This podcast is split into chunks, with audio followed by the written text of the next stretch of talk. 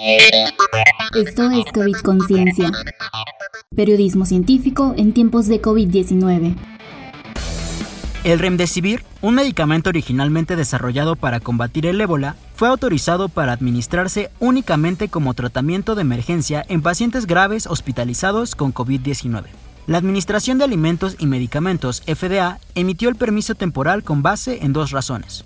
Se demostró eficacia en cultivos de células y en animales contra los coronavirus SARS-CoV, MERS-CoV y SARS-CoV-2 a partir de la revisión de las investigaciones del Instituto Nacional de Alergia y Enfermedades Infecciosas de Estados Unidos y la empresa Gilead, se establece que los beneficios del remdesivir está por encima de los efectos colaterales observados hasta el momento.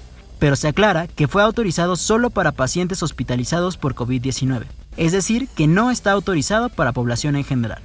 La fórmula ha demostrado ser capaz de inhibir la replicación del virus MERS-CoV y del SARS-CoV-2 in vitro. El remdesivir actúa como en una especie de engaño que interrumpe el proceso de generación de copias del virus a través del siguiente mecanismo.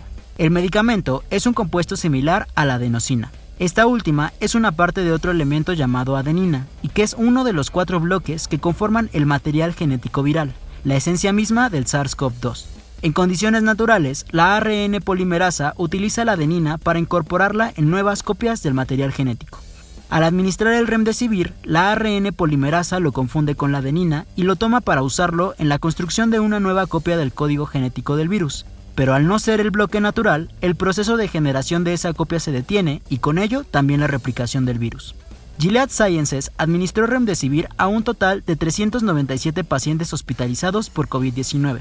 Se les dividió en dos grupos para recibir el medicamento durante 5 y 10 días respectivamente. Los resultados mostraron una recuperación similar en ambos grupos. En el estudio del Instituto Nacional de Alergia y Enfermedades Infecciosas de Estados Unidos, que no ha terminado, los pacientes tratados con remdesivir se recuperaron 31% más rápido que quienes no recibieron el fármaco. La mortalidad de los que lo tomaron fue del 8% contra 16% de quienes no lo tomaron.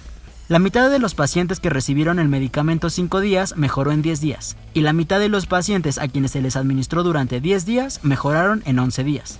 Aunque ambos resultados son positivos, las autoridades sanitarias han recomendado tomar con extrema precaución el uso del medicamento. Un estudio más se realizó en China con 237 personas. En este caso, no se observó una recuperación más rápida entre quienes tomaron el medicamento y a quienes se les dio un placebo.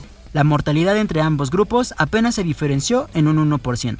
Es importante aclarar que la autorización actual del medicamento sigue siendo para su estudio. Ninguna agencia reguladora ha otorgado la aprobación de comercializarlo como tratamiento de COVID-19. Esto fue COVID Conciencia, periodismo científico en tiempos de COVID-19.